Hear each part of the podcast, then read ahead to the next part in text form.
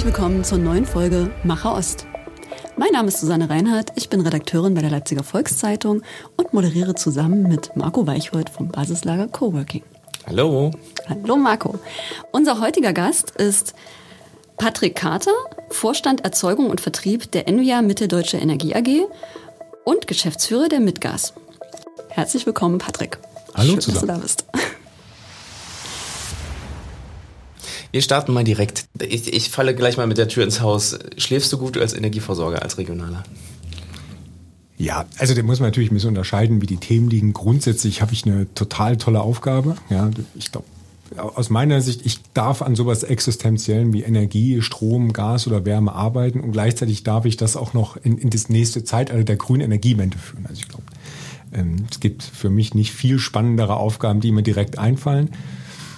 Und natürlich habe ich auch ein tolles Team um mich rum. Das ist nicht so, dass ich das alleine mache. Das gibt auch natürlich Sicherheit, wenn du es mal brauchst an bestimmten Stellen. Aber nein, nicht jede Nacht schlafe ich gut. Und wenn ich an so ein paar Tage letztes Jahr, die letzten Jahres zurückdenke oder Anfang diesen Jahres, gab es schon einige Themen, die uns ziemlich beschäftigt haben, wo man dann doch nicht so ruhig schläft. Du bist jetzt im Oktober seit einem Jahr dann im Vorstand und auch in der Geschäftsführerposition. Warst vorher bei E.ON in Essen.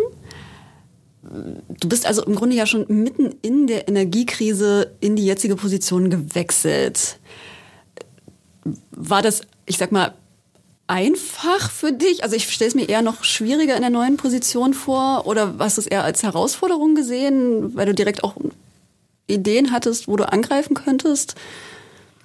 Also mich treibt um, ich möchte einfach gestalten. So, ich möchte gestalten und ich bin von Haus aus neugierig und deswegen war ich in meiner alten Rolle an einem Punkt, wo es Zeit wurde für was Neues. Mhm.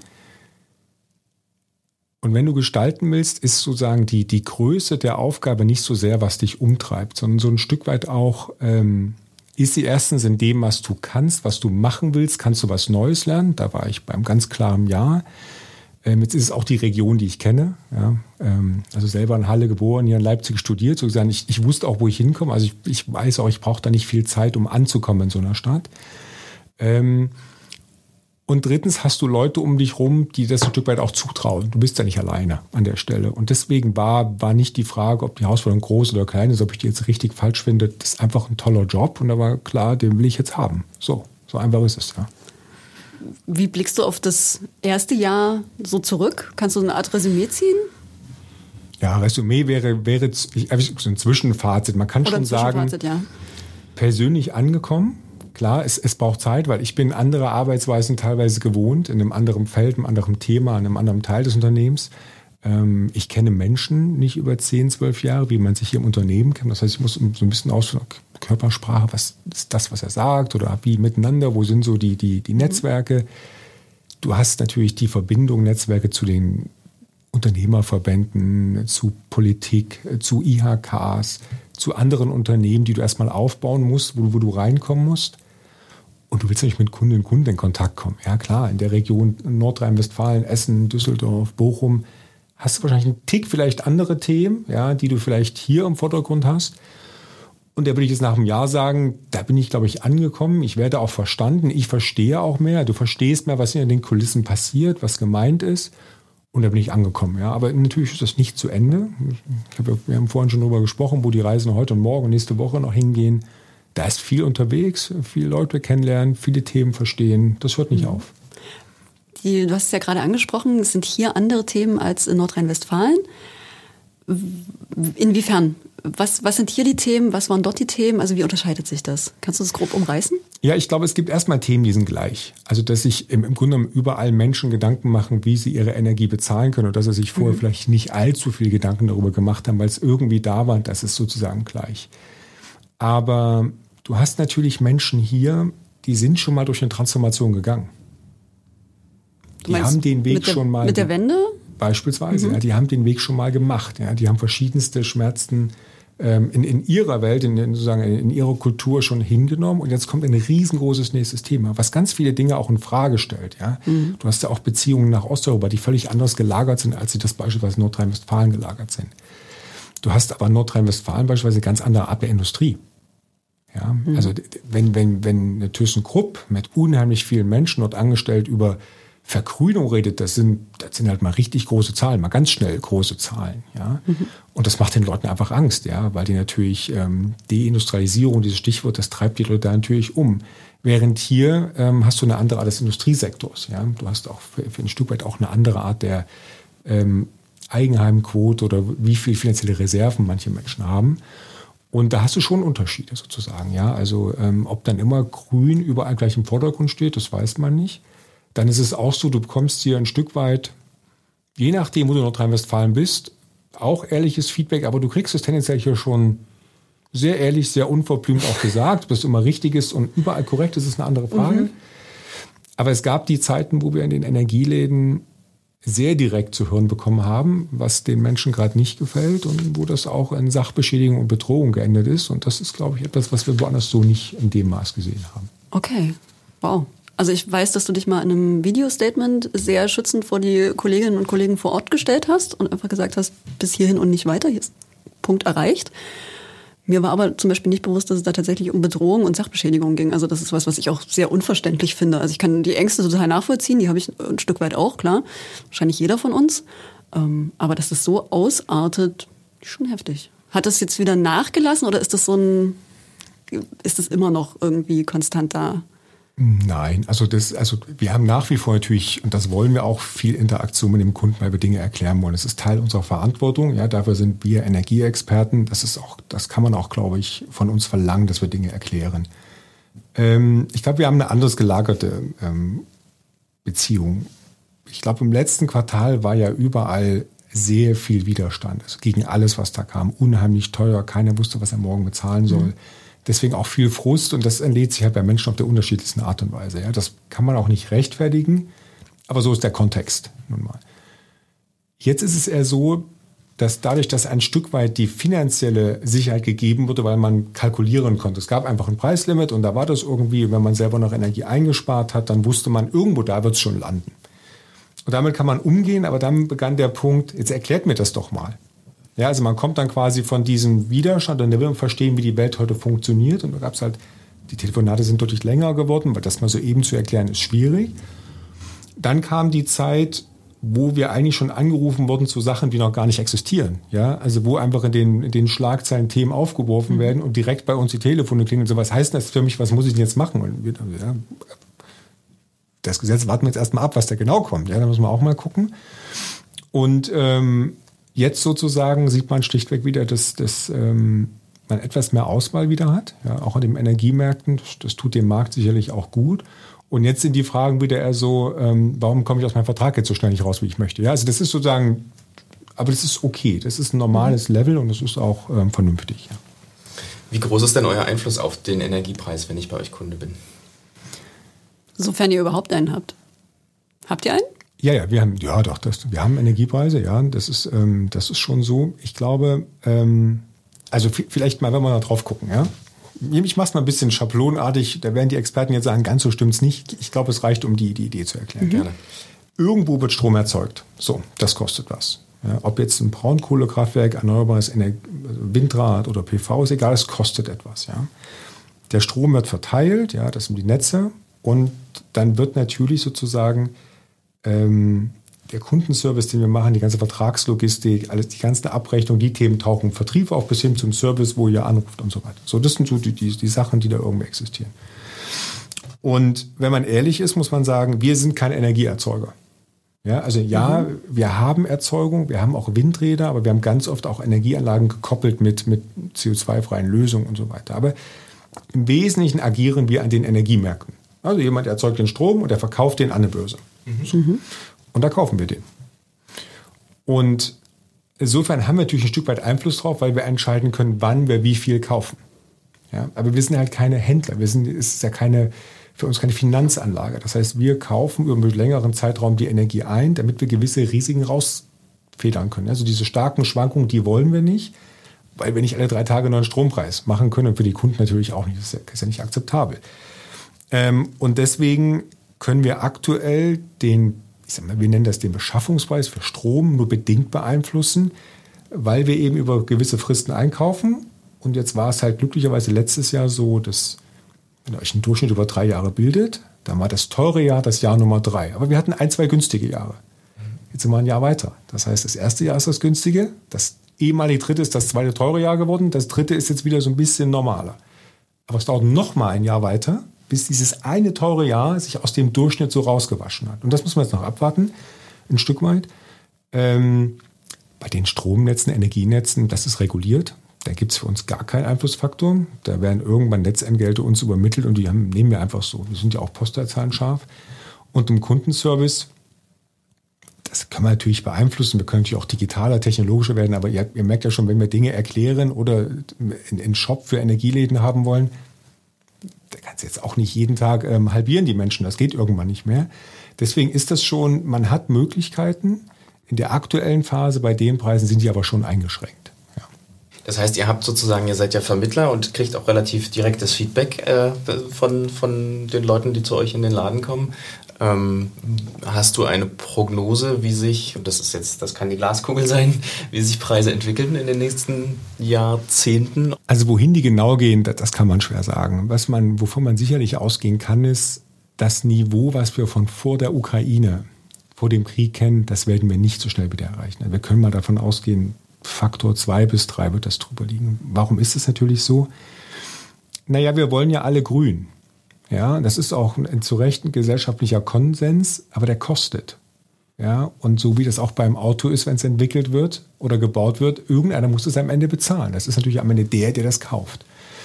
Und es ist dann egal, ob das umgelegt wird auf Netzentgelte für alle gleich oder ob das jeder Kunde selbst bezahlt, das ist egal. Irgendwo sind diese Kosten im System. Das heißt, die Kosten sind einfach höher.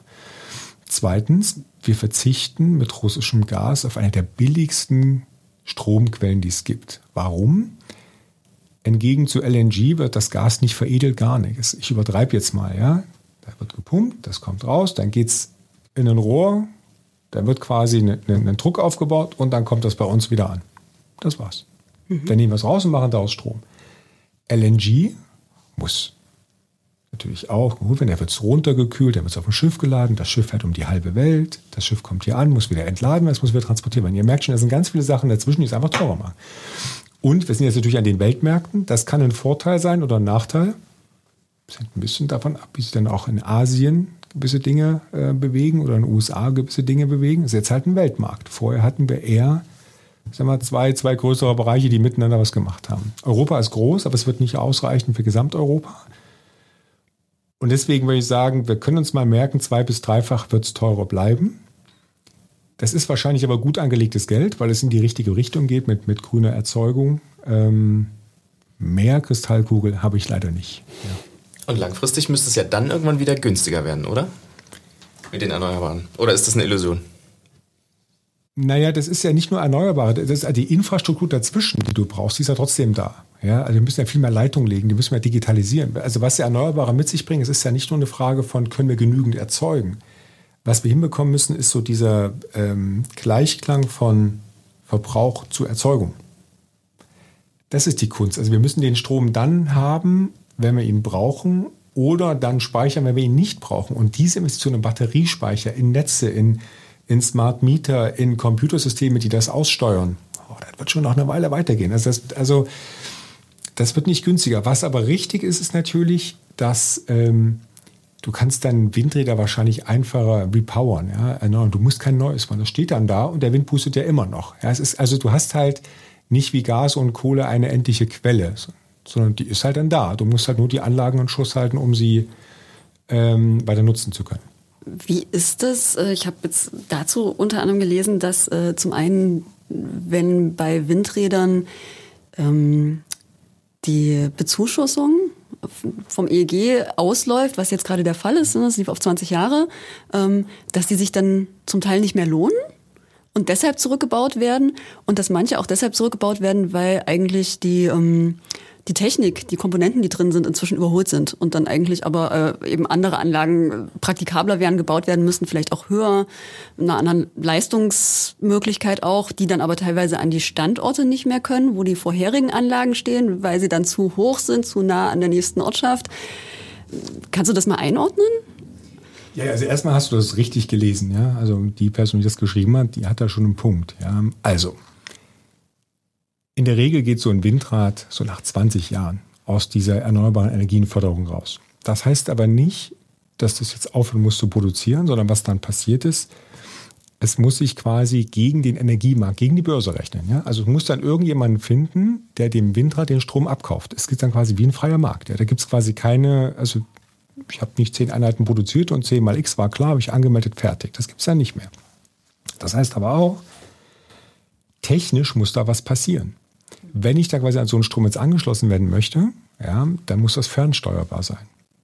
Weil wenn zu dem falschen Zeitpunkt Strom produziert wird, dann ist das fürs Netz nicht gut. Also muss es abgeregelt werden können.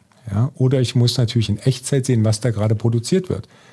Weil wenn wir beide den Vertrag schließen und ich kaufe dir immer zehn Einheiten ab, dann ist schon die Frage, ob du mir das Versprechen geben kannst. Auf welcher Basis denn? Hast du eine Windprognose oder eine Sonnenprognose? Nein. Also was wirst du machen? Du wirst dann wahrscheinlich sagen, ich produziere so lange, wie ich darf und das gebe ich dir alles. Was ich jetzt machen muss, ich muss ja entscheiden, was zahle ich dir dafür, weil ich muss ja mit dem Strom wieder was anfangen können. Weil ich verspreche dir, ich nehme ihn ab, wenn du ihn produzierst. Was mache ich denn jetzt damit? Ich muss also zum gleichen Zeitpunkt einen Verbraucher haben, der den auch braucht. Ich selbst mache damit ja nichts. Ja, ich, also ich kann damit nichts anfangen selber. Und deswegen braucht es schon weiterhin kaufmännische Systeme, Rechensysteme, Fernsteuerbarkeit. Und ob sich das dann lohnt, hängt so ein bisschen davon ab, wo der Strompreis ist und was die Technologiekomponenten kosten und der ganze Anschluss kostet. Und ja, da kann leider auch am Ende rauskommen, dass sich vielleicht so ein vor 20 Jahren kleines Windrad gebaut einfach nicht mehr lohnt. Mhm. Ja. Du hast die große Transformation angesprochen vorhin.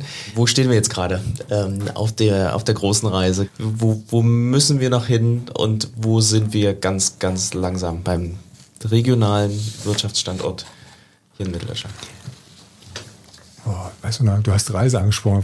Vielleicht, wir probieren mal eine Metapher, ja, mal gucken, ob die funktioniert. Ähm, du hast eine Idee in der Regel. Ja? Du willst mal irgendwas sehen und, und du hast eine Idee. Ich glaube, die Idee haben wir.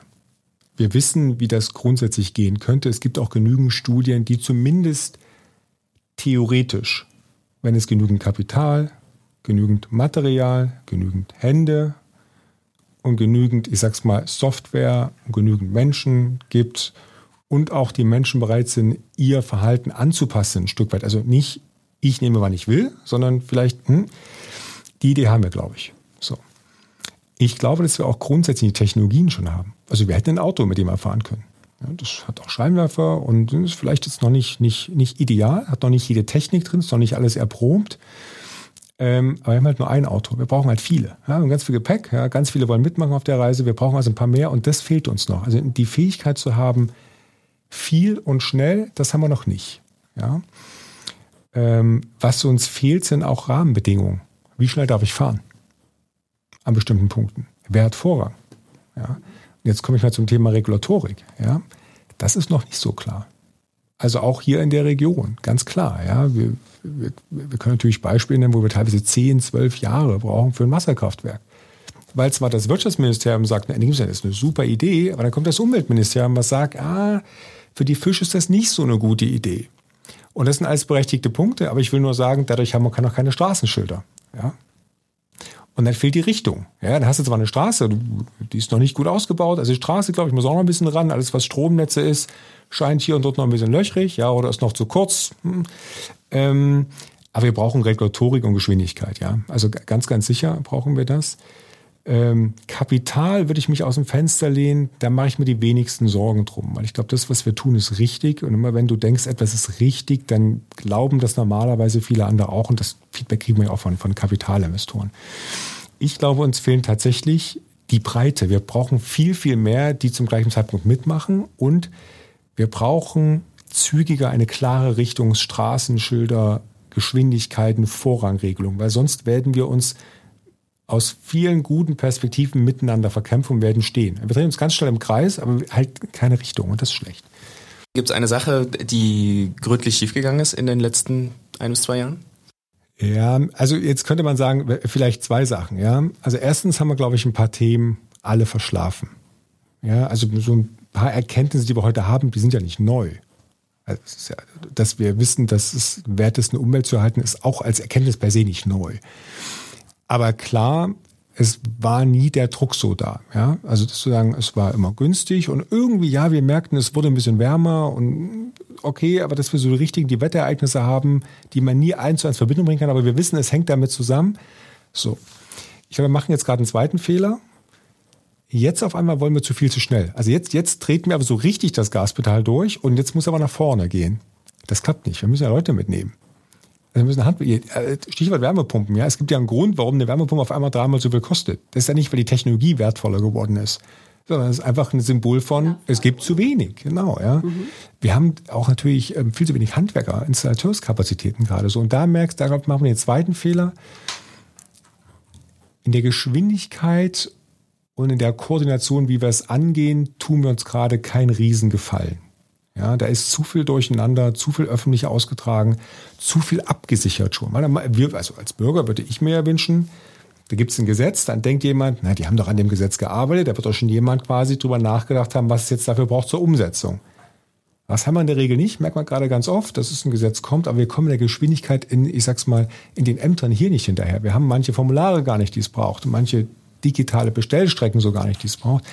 Und da glaube ich, da müssen wir jetzt aufpassen, dass wir uns nicht selber überholen. Ja. Es wirkt für mich zumindest so, dass da jetzt äh, eben gerade durch den Krieg äh, gegen die Ukraine und die damit verbundenen Preissteigerungen einfach so ein, ja, man jetzt versucht, das aufzuholen, was man vielleicht auch, wo man sich einfach auch schon vor fünf oder zehn Jahren ein Stück weit hätte drum kümmern können. So wirkt das auf mich manchmal ein bisschen, dass man jetzt, wie du sagst, sich selber dann fast überholt, wenn man jetzt einfach mehr Druck hat. So wirkt es auf mich. Würdest du dem zustimmen? Ja, in der Konsequenz schon, aber ich, würd, ich, ich finde schon, der Gedanke, der dahinter steckt, ist sehr richtig. Ja, der Gedanke ist, Fall, keine Frage. Wir, wir, sollten jetzt nicht noch mehr Zeit verschlafen, ja, und deswegen müssen wir, und ich glaube, das muss man ähm, gewissen Politikern schon zugestehen, man geht schon dahin, wo es weh tut. Mhm. Ja, und ähm, die öffentlichen Debatten zeigen, wo es weh tut, sehr, sehr stark. Und da kann man trotzdem aber zur Kenntnis nehmen, dass man, dass man im Sinne der Sache daran festhält und weitermacht. Es wäre ein einfaches zu sagen, dann lassen wir es halt bleiben. Ja, so gesehen, glaube ich, kann man, kann man, finde ich schon gut, wie da auch dann durchgehalten wird, das Durchhaltevermögen da ist. Aber klar, meinen wir alle haben mal irgendwie Schulabschluss gemacht, ja. Was haben wir der 9., 10. Klasse auch gemerkt? Hätte ich mal da ein bisschen mehr und früher gemacht, jetzt so knapp aufzuholen wird schwierig noch in dem einen Schuljahr. Das ist kein anderes Phänomen. Ja. Mhm.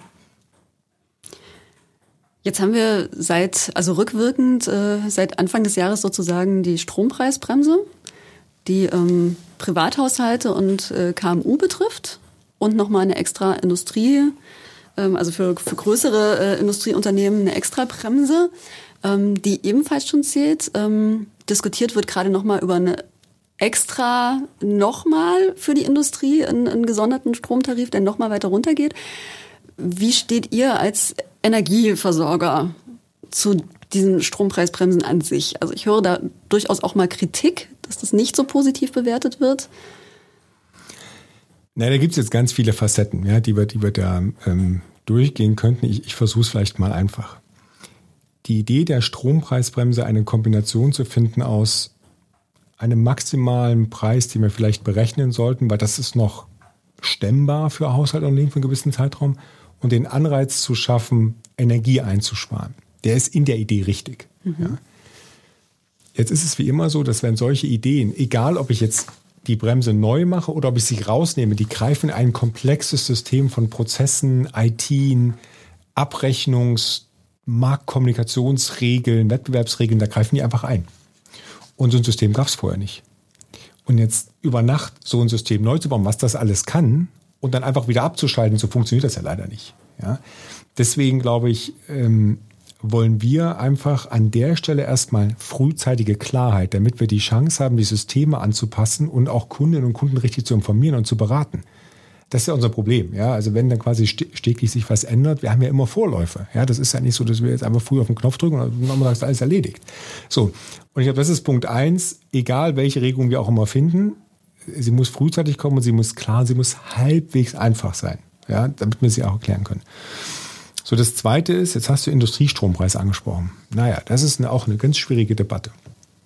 Die ist deswegen schwierig, weil am Ende das System ja trotzdem die Kosten tragen muss. Es ist eigentlich eine Verteilungsdebatte. Ja, und es ist eine Wette. Es ist eine Wette, dass die Unternehmen, die diesen Industriestrompreis bekommen, dann auch in Deutschland bleiben, hier Wertschöpfung haben und entsprechend ja wieder der Gemeinschaft beitragen durch Steuern. Das ist, das ist die mhm. Idee, die dahinter ist, sozusagen. Ja. Also Arbeitsplätze und so weiter. Ich bin der Falsche, um zu planen, ob die Wette aufgeht. Ja. Ich weiß nur, wir müssen aufpassen, dass wir keine Trennung zwischen was ist Großindustrie oder was sind kleine, mittlere Unternehmen. Oder aber das passiert ja im Grunde schon aktuell. Naja, die Debatte ist ja noch im Gange und man merkt auch, wie schwierig die sozusagen ist. Ja, ähm, ich glaube, wir müssen aus einem anderen Blickwinkel sicherstellen, dass wir weiter produzierende Industrie haben. Ja, dass wir weiterhin auch neue Industrien, sei es jetzt Intel in Magdeburg oder in Dresden, dass wir die weiter behalten und stützen und denen helfen. Ich glaube auch, wir müssen Wirtschaft in der Region halten. Ja, also das, das ist schon wichtig. Mhm. Wir müssen uns aber auch fragen, zu welchen Kosten. Ja, also als Beispiel, man muss natürlich überlegen, ist jetzt 6 Cent der richtige Preis oder 10 Cent und für wie lange? Das sind Riesengelder, über die wir reden, die müssen irgendwo herkommen. Das ist eine Umverteilung. Ja, und das müssen wir alle irgendwie stemmen können oder das System stemmen können. Von der habe ich keine Antwort. Ich hoffe, dass Menschen das modellieren. Ja, davon gehe ich jetzt mal aus. Ähm, wie schwierig das ist, sieht man gerade. Und dass die EU das grundsätzlich nicht gut findet, weil das eine Art Beihilfe und Subvention ist, das ist auch bekannt sozusagen. Mhm. Ja. Kannst du abschätzen oder magst du äh, sagen, was du denkst, in welche Richtung das gehen wird? Also wird es eher kommen oder nicht? Oder wird man sich auf was anderes einigen? Ich glaube, wenn ich Unternehmer wäre, und das kann ich jetzt nur und, und dann auch unterstelle, ich hätte noch einen gewissen Handlungsspielraum, ja, mhm. dann ist, glaube ich, die eine Maßgabe, so schnell es geht, selbst zu dekarbonisieren. Ja. In dem Rahmen, die es kann, sei es durch Energie einsparen, sei es durch Transparenz reinzukommen, wo und wann verbrauche ich eigentlich wie Energie und sei es sich äh, mit, mit Energiedienstleistern wie uns oder anderes unterhalten, wie kann ich es eigentlich machen, dass ich vielleicht ein Stück weit mich selber mehr versorge mhm. und mich von dem Problem ein Stück weit löse. Ja, weil ich glaube, es ist grundsätzlich nicht gut für die Unternehmen, wo der Energiepreis eine, eine hohe Stellung hat in der Gewinn- und Verlustrechnung. So abhängig an dem Punkt von so einer Frage zu sein, es ist immer schwierig. Ja. Zweitens kann ich nur hoffen, dass wir etwas finden, was vor allem der energieintensiven Industrie, nämlich die, die wirklich viel Energie mhm. bezahlen müssen und dadurch aber auch viele Arbeitsplätze erhalten, ja, dass wir denen helfen, weil auf Dauer sind die nicht wettbewerbsfähig. Das ist einfach so. Und dann können wir es jetzt mögen oder nicht mögen. Eine Abwanderung der Unternehmen in andere Länder hilft nun wirklich gar nicht. Mhm. Also gar nicht, gar nicht. Aber wir sollten es dann nicht zu einfach machen und Unternehmen, und das haben wir bei der Preisbremse ein Stück weit gemacht, zu schablonartig einsortieren, du das und du das. Ja, so bei dem Verbrauch 30.000 noch links und bei 30.007 rechts. Mhm. Und übrigens der Stromverbrauch von vor einem Jahr gilt, ja, oder von der vom letzten Quartal. Mhm. Da müssen wir aufpassen. Ja. Ich habe keine einfache Antwort, ja. Ich, ich weiß nur, dass wir im besten Fall das ohnehin bekommen, aber das wird schwierig. Das ist ja implizit auch ein kleiner Aufruf. Ähm, man fühlt sich vielleicht als Individuum, als Privatperson oder als, vielleicht sogar als Unternehmen so ein bisschen als kleines Licht in einem großen Getriebe. Äh, wenn ich deinen ersten Punkt richtig verstehe, gibst du die Verantwortung zurück an, an jeden, der sich entscheidet oder jede Person, die sozusagen den Bezug des eigenen Stroms oder der Energie dann doch beeinflussen kann, äh, wie der Beitrag äh, zum, zur Energiewende sein kann. Oder habe ich das falsch verstanden? Na, ich glaube, ich gebe keine, also in Teilen, ich gebe keine Verantwortung zurück. Ich meine nur, wir haben eine gemeinsame Verantwortung. Also es reicht nicht, auf den Energieversorger zu gucken und zu sagen, so du machst jetzt mal grün und das kostet übrigens nur sieben Cent. Das wird, das wird nicht reichen. Da bin ich jetzt ganz ehrlich. Ja? Also genauso wenig, wie wir für die Unternehmen Recruiting machen, weil sie Leute zu produzieren brauchen, wissen sie auch, ich brauche irgendeinen Rohstoff, um zu produzieren. Da gibt es einfach die unternehmerische Verantwortung, sich Gedanken zu machen, wie ich das sinnvoll hinstelle. Und vielleicht nicht nur unter dem Kostenargument, war in der Vergangenheit ganz oft das Argument, weil der Rest da war. Sicherheit, war, wurde nie in Frage gestellt. Und Nachhaltigkeit, naja, haben wir gerade drüber gesprochen, das kommt ja erst so richtig. Jetzt müssen auch Unternehmer dieses Dreieck balancieren. Da kommen die gar nicht drum rum, ob sie das wollen oder nicht wollen. Ja? Sicherheit, es muss da sein. Bezahlbarkeit, da können wir jetzt gleich mal drüber reden, aber eben auch Nachhaltigkeit. Weil am Ende werden Kunden auch Produkte dieses Unternehmens nicht mehr kaufen. Ja? Das, das wird dann irgendwann die Konsequenz sein, wenn ich die Wahl habe zwischen dem, dem und dem und dem Auto, ja, oder dem und dem und dem Windrad, was produziert wird, ich werde es irgendwann nicht mehr kaufen, wenn es für mich wichtig ist. Ja. Und die CO2-Preise werden nicht günstiger. Also es wird, es wird, es wird ein Kostenfaktor. So, jetzt muss ich kurz gucken, dass ich zum roten Faden zurückkomme. Ähm, Verantwortung. Nein, wir leisten auch unseren Beitrag. Also erstens beraten wir und wir bieten Lösungen und wir bieten auch Lösungen für Investitionen, wie man das machen kann. Ja, zweitens, ähm, unsere Energienetztochter, die Mitnetz, ja, die schließen hunderte von Anschlüssen am Tag an. Die bauen Leitungen aus, damit das alles funktioniert. Also unsere Verantwortung wäre wir gerecht. Und zweitens sparen wir selber auch ein. Ja, also auch wir stellen unsere Fuhrparkflotte auf grün, also auf sozusagen elektrifiziert um. Ja, also auch das sind Dinge, die wir tun. Ähm, natürlich gehen auch wir bei diesen einfachen Dingen weg vom Pappbecher hin zum Mehrweg, auch keine Frage. Auch wir überlegen, brauchen wir jeden Gebäudeteil? Ja, also Gebäude kleiner, weniger heizen, weniger Licht. Das sind Dinge, die wir natürlich auch tun, wo wir nichts, wo wir nichts zurückgeben wollen. Das ist unsere Verantwortung und auch die Verantwortung der Region zu helfen, sobald man es eben kann. Was wir nicht können, ist, wir können nicht jedes Problem lösen. Also erstens kennen wir nicht jedes Problem, jedes individuelle Problem. Und es gibt den großen Schattenmeister, der jetzt für alle die Antworten hätte, das gibt es nicht. Und wir alle haben begrenzt Hirn, Hand und Füße. Das heißt, wir müssen zusammenarbeiten und die Dinge ein Stück weit mehr koordinieren, damit es in Summe nach vorne geht. Und da haben wir, glaube ich, ein gemeinsames Interesse. Ja. Welchen Einfluss hat denn, welchen Energieversorger ich wähle? Habe ich da einen großen, als Person, als Unternehmen, habe ich da einen Einfluss drauf? Macht das einen Unterschied? Welchen du jetzt wählst? Mhm. Ja, erstmal die, die dir sympathisch sind, ja, sozusagen. Mhm. Ja, äh, manchmal sitzen sie dir gegenüber. Ja, ja. manchmal. Passiert. Genau, ähm, soll vorkommen. Ähm, ja, natürlich, es gibt natürlich, also jetzt kommt es ein bisschen darauf an, was du bist. Ja, wenn du sag mal, du bist jetzt ein Privatkunde und du suchst jetzt einen Stromvertrag für, für deine Studenten-WG oder für, für ähm, die, die Oma Eleonore, ja, die braucht jetzt für ihr Zuhause Einraumwohnung. Ähm, da gibt es normalerweise genügend Plattformen, die dir da helfen können, wenn du das willst, ja. Ähm, was ich glaube oder was ich hoffe, was zumindest in der Krise bei den Leute im Kopf geblieben ist, dass die Energieversorger, die sich vor Ort um ihre Kunden kümmern, ja, die ansprechbar sind, die nach Lösungen auch für die Haushalte suchen, die auch bei, äh, bei Zahlungsschwierigkeiten entgegengekommen sind, dass man das nicht vergisst, wenn man jetzt wieder nach vorne guckt, äh, weil das nämlich dann den, den roten Teppich ausrollt für die, die sich alle zurückgezogen haben ja, und jetzt wieder zurückkommen. So. Für die Unternehmen ist es schwieriger, weil das ein bisschen davon abhängig ist, welche Lösungen sie suchen, sie brauchen. Ja, also wenn man, nehmen wir mal eine große Intel-Chip-Fabrik, boah, die braucht schon viel Strom. Und das mhm. Grün, da hängt ein bisschen mehr dran als nur ein Windrad. Ja, das geht über ganz viele Bundesländer und, und Handelsbörsen. Wenn ich aber jetzt, ich sag's mal, in Zwickau ähm, ein, ein, ein Autohersteller bin oder auch hier in Leipzig am Flughafen, dann sind das Dinge, die wir uns zutrauen, ja, auch das zu diskutieren, auch Lösungen an Bord haben, aber auch wir brauchen dann Partner, ja, weil wir reden dann über teilweise Softwarelösungen, Produktionsprozesse müssen umgestellt werden. Ja, wir brauchen äh, teilweise andere Technologiekomponenten. Und das sind Dinge, da brauchen wir Partner. Wir werden viel mehr an Partnerschaften agieren müssen. Ja, ja. Hm.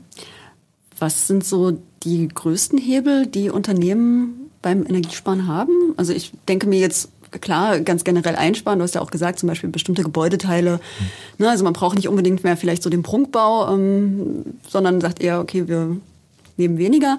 Ähm, dann, ja, vielleicht je nachdem, wie das Unternehmen aufgestellt ist, mit PV-Anlagen da auch selbst was zu produzieren. Was, was gibt's da so? Kommt natürlich auch wieder auf die Unternehmensgröße an, ne? wie immer. Ja, also wenn du jetzt noch ein bisschen weiter redest, hast du meine Antwort bald, ja? Ähm, Lass nein, machen.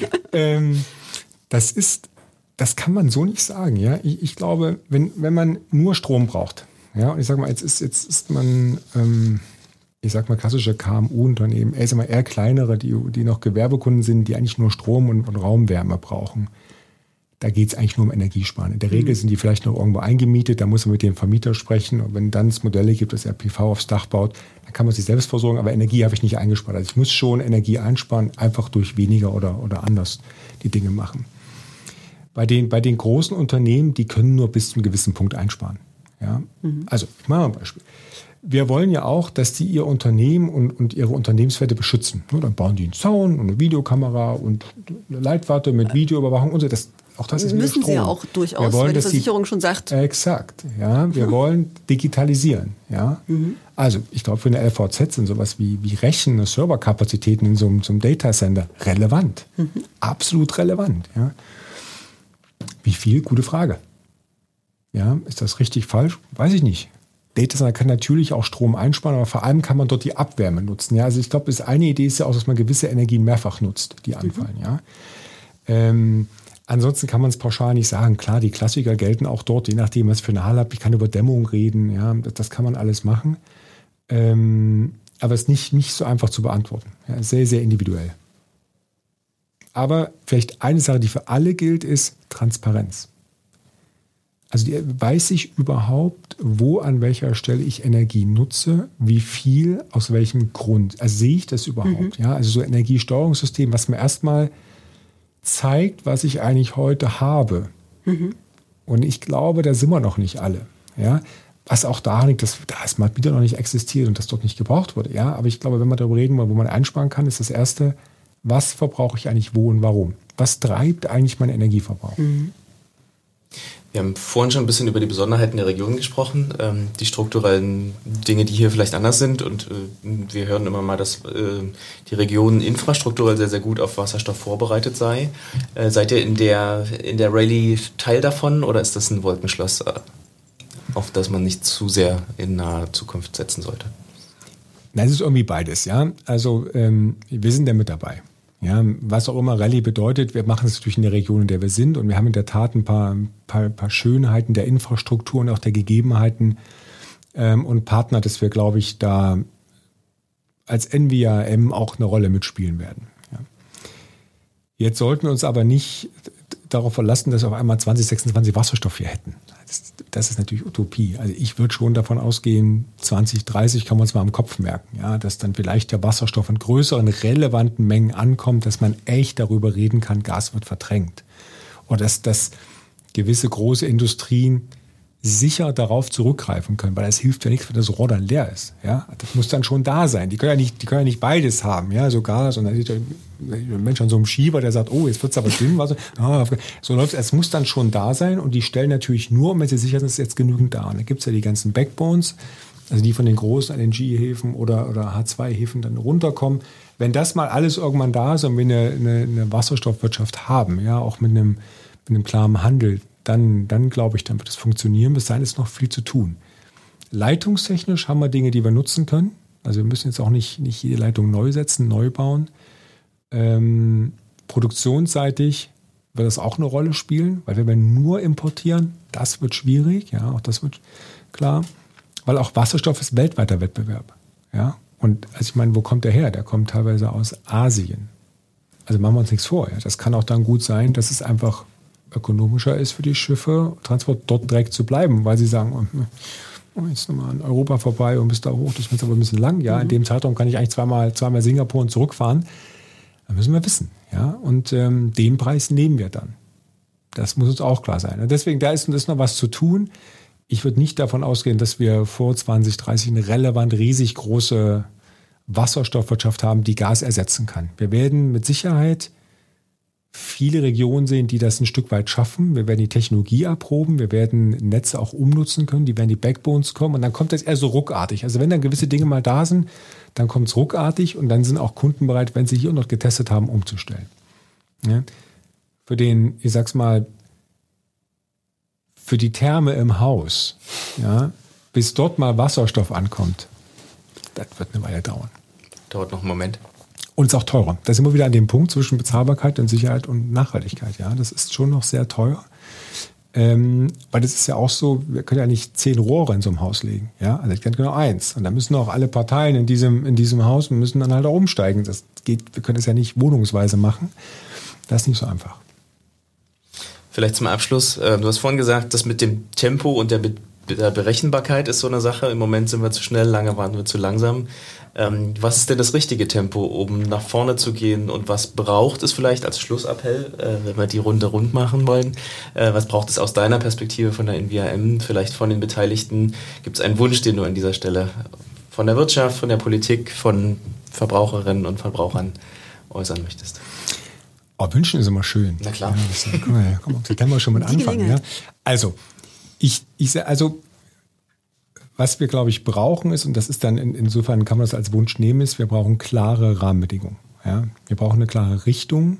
Ähm, und das heißt sozusagen für die Politik, für die Verbände, für die Landesgremien, wir auch immer wieder nehmen, einfach einen sauberen Diskurs, was ist bis wann wirklich möglich. Also Gesetze und Vorgaben zu machen, die man erfüllen kann. Und da tun wir uns, glaube ich, alle gut daran, wenn wir in diesem Diskurs zusammenbleiben, zusammen diskutieren und nicht gegeneinander, weil das wird nicht funktionieren.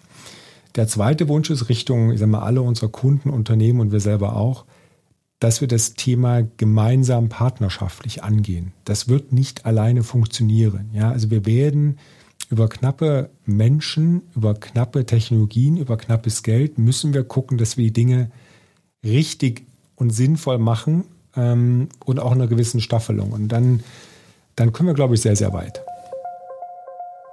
Sehr schön, vielen Dank für den Besuch bei uns hier im gemütlichen Podcast-Studio. Wir werden wie immer nicht alle Fragen äh, klären können in einer halben Stunde, aber dann noch einen Einblick in eine doch sehr komplexe Welt äh, mit anschaulichen Bildern. Vielen Dank für den Besuch. Auch von mir vielen herzlichen Dank und ähm, kurzer Verweis, Feedback wie immer gerne an wirtschaftszeitung.lvz.de und natürlich gerne den Podcast abonnieren. Bis zum nächsten Mal. Vielen Dank, schön war's. Dankeschön, ciao. Ciao.